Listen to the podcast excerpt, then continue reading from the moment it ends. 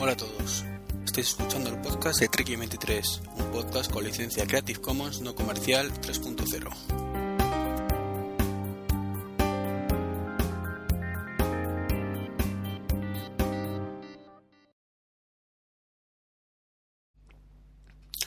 Muy buenas, ¿qué tal? Estamos el 31 de agosto del 2011 y estáis escuchando el podcast número 89 ya de Treki 23. Bueno, como dije el último podcast, quería grabar uno antes de irme de vacaciones y está así es. Es un mini podcast porque espero que dure menos de 15 minutos. Sí, ahora cuando lo estéis escuchando estaréis acojonándoos de mí cuando hayáis visto que dura una tres cuartos de hora o una hora. Pero bueno, perdonad por mi voz, eh, no sé qué me pasa que no, no puedo hablar bien. Tengo la voz un poquito tomada. Eh, bueno, es coña, ¿eh? Lo de los tres cuartos de hora era coña, como habéis podido ver, porque seguramente espero, por los temas que voy a tratar, que, dure eso, 15, 20 minutos, como mucho, mucho, muchísimo. O sea, no os preocupéis que, no va a tener ni capítulos esto. Y bueno, antes de nada empezar eh, agradeciendo, eh, pero, pero mucho, mucho, mucho, mucho, muchísimo, desde todo el, mi corazón y por no decir cosas, no sé cómo explicarlo, pero vamos, del fondo de mi corazón, sí. Eh, las donaciones que ha habido desde el último podcast, la verdad es que parece que os habéis animado unos, unos poquitos a, donar y perdonadme, ¿eh? ¿eh? como iba diciendo, ha habido unas poquitas donaciones, más de las que me esperaba. O sea, digo, no, realmente no han sido pocas, han sido muchísimas para lo que me esperaba, pero tampoco me decís que han sido 200, ¿vale? Entonces a estas personas, eh, de verdad, muchísimas gracias, no teníais por qué, mm, es un detallazo. Y, como digo, mm, la, intención es lo que cuenta. O sea, a mí aunque sea 50 céntimos me parece ya un detalle que no tenéis por qué hacer. Y es de, muy, mm, de agradecer eh, cualquier tipo de, donación en este aspecto. Y bueno, paso ya a otro tema que, que tampoco me gusta repetirme y este tema de las donaciones ya lo comenté en el último podcast y bueno, simplemente quería agradeceros el detallazo. Y no temáis que en futuros podcasts, salvo que lo haga de vez en cuando, no voy a recordaros el tema este. Eh, más que nada que no me gusta ser pesado. Bueno, voy a hablar eh, de algunas cositas que tengo por aquí, no, no, son demasiadas, o sea, como he dicho, un podcast muy cortito. Eh, de hecho, algunas ya las comentamos en el podcast de escenas de matrimonio que grabamos hace unos días Mitch y yo, con lo cual os invito a que lo escuchéis si no lo habéis hecho ya. Como por ejemplo, bueno, pues que, Steve Jobs pues ha dejado su cargo de CEO en, de Apple. Eh, de momento él continúa dentro de la empresa como, como presidente de la junta de accionistas, pero bueno, simplemente ha dejado ese, bueno, ese, iba decir, ese cargo honorífico, no, no, que puñetas. Era el que mandaba y ahora ya es Tim Cook. ¿Qué diferencia hay entre su cargo anterior y el actual? Por lo que he entendido, eh, como CEO era el que decidía todo lo que se hace en la empresa, cómo se hace en la empresa, y el consejo de administración o la junta de accionistas era, eh, es o era el que decía, eh, ok, vas bien, o no, esto lo siento macho, pero no, no, por ahí no pasamos. Claro que como Jobs es Jobs, pues al final se hacía todo lo que él decía, con lo cual tampoco le era mucho problemate que, existiera esta junta de, accionistas por ahí detrás. Ahora no, ahora él pasa a presidir la junta de accionistas y es Tim Cooper que dice lo que se hace y cómo se hace y él lo único que va a hacer es decir, pues venga, vale o no. Seguro que recibe algún no más que, Steve Jobs hasta ahora. Entonces es una buena forma de, una retirada parcial para tranquilizar a los eh, accionistas, que, que, por suerte no ha habido mucha hecatombe en la bolsa cuando lo anunció. Pero bueno, Está bastante cascado el hombre mm, y yo creo que, es cuestión de tiempo.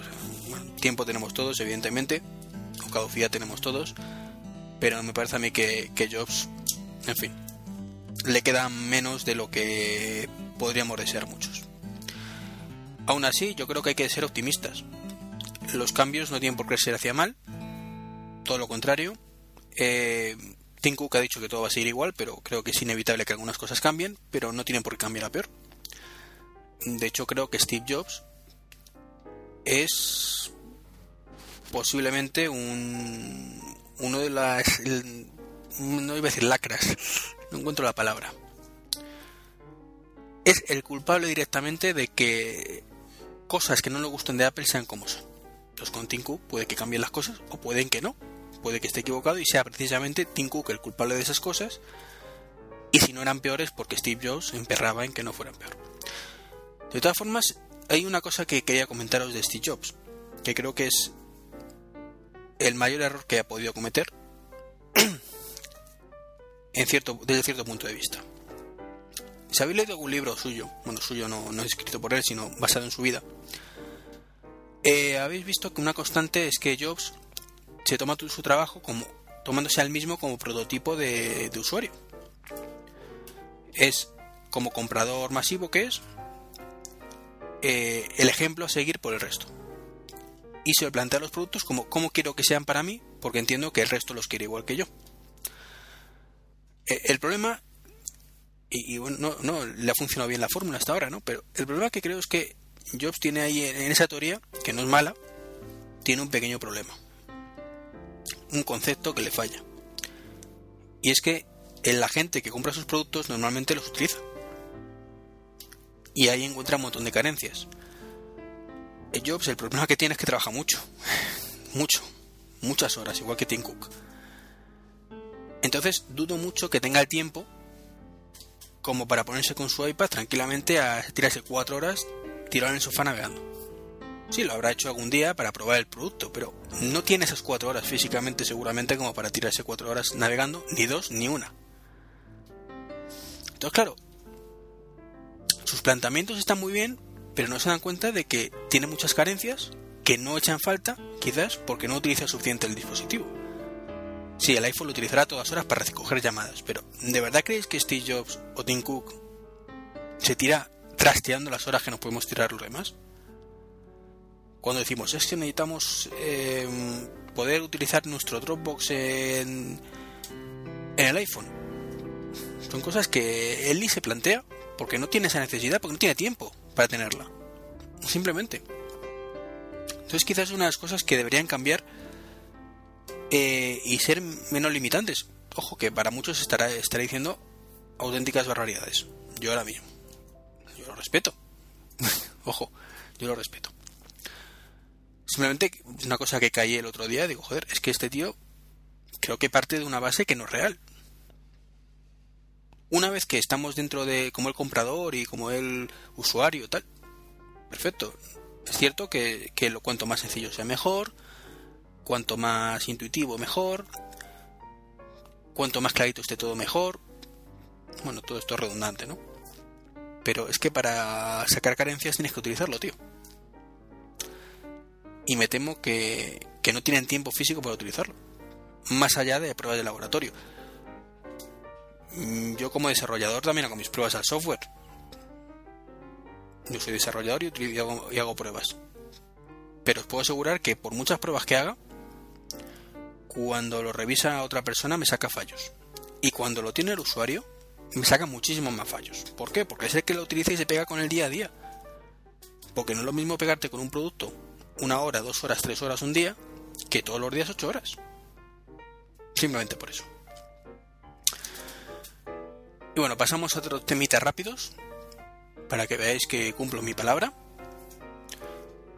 Y ese que BlackBerry pues ha anunciado que las futuras BlackBerry que, que incorporarán un nuevo sistema operativo que ya no será el BlackBerry OS 7 creo que es la última versión sino estará basado en QNX que es el sistema operativo que han implementado para para las Playbook ¿de acuerdo? y que tiene una pinta bastante buena la verdad es que yo he visto unos cuantos vídeos y me ha impresionado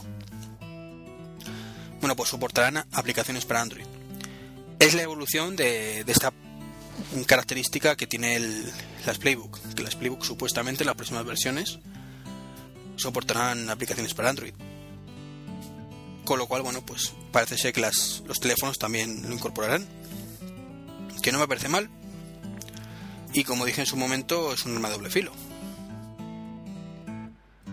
Porque vamos a ver, por un lado, eh, nunca va a ir igual una aplicación en Android en un dispositivo Android que, en esto. Podrá ir mejor o peor, pero nunca podrá ir igual. Más que nada porque estás metiendo una capa por medio. Y al final, si vas a tener lo mismo que en Android, o vas a tener Android, ¿quién se va a preocupar de desarrollar para esa plataforma? No sé. En cualquier caso, cuanta más opciones haya para los usuarios, ya que tienen pocos desarrollos, pues seguramente sea inicialmente un llamamiento para esta plataforma, pero puede que se vuelva sobre contra ellos. Y bueno, después de este pequeño inciso de BlackBerry, volvemos a Apple. Pues sí, este va a ser un mini podcast de Apple, sobre todo. Y bueno, inicialmente cuando lo apunté esto ayer iban a ser buenas noticias. Parecía que desde Apple habían recapacitado y después de toda la avalancha de críticas, yo el primero, sobre que iCloud solo permita descargar y no permita streaming de ningún tipo, pues parecía que, que iban a permitir eh, streaming finalmente desde iTunes Match, que es la, la funcionalidad esta de que por 25 dólares, bueno, o 25 euros, podíamos subir toda nuestra música. Eso por un lado, y luego además eh, parece ser que también ofrecerán iCloud en Snow Leopard, que, decían que solo con Lion. Creo que por fin han recapacitado y se han dado cuenta de que, joder, o sea, permites que, funcione iCloud en, en, Windows 7 y en Windows Vista, pero solo en, Lion. Un poco cachondeo, ¿no? Entonces, bueno, parece ser que va a haber también en la próxima actualización de, de Snow el soporte para iCloud, que está genial. No obstante, creo que ya, bueno, como publiqué en el blog, pues se podía configurar de una manera para acceder a las cosas desde dispositivos no nativos para iCloud.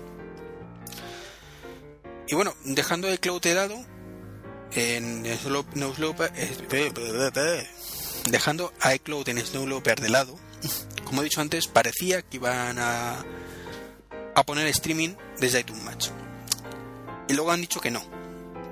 Que no es que sea streaming, porque es que aparecían vídeos y tal demostrando que parecía que existía esto sino que eh, tú podías, mientras descargabas la aplicación, escucharla. Sea, la aplicación no, perdón, la música, si tú estabas en tu dispositivo iOS y, y dabas a descargar o a escuchar una canción, pues empezaba a descargarse y por tanto permitía escucharlo. Eso a fin de cuentas, desde el punto de vista tecnológico, es streaming. ¿De acuerdo? Aunque es cierto que el streaming normalmente pues es bajo lo que estoy escuchando y ya está dejo de estar disponible si temporalmente está ahí. Si vuelve a pedirme que lo eh, escuche, ya lo tengo temporalmente aquí, pero dentro de dos horas, pues ya lo ha borrado. Esto que hace Apple no es así, es lo descargo y, y se queda en ya en nuestro disco.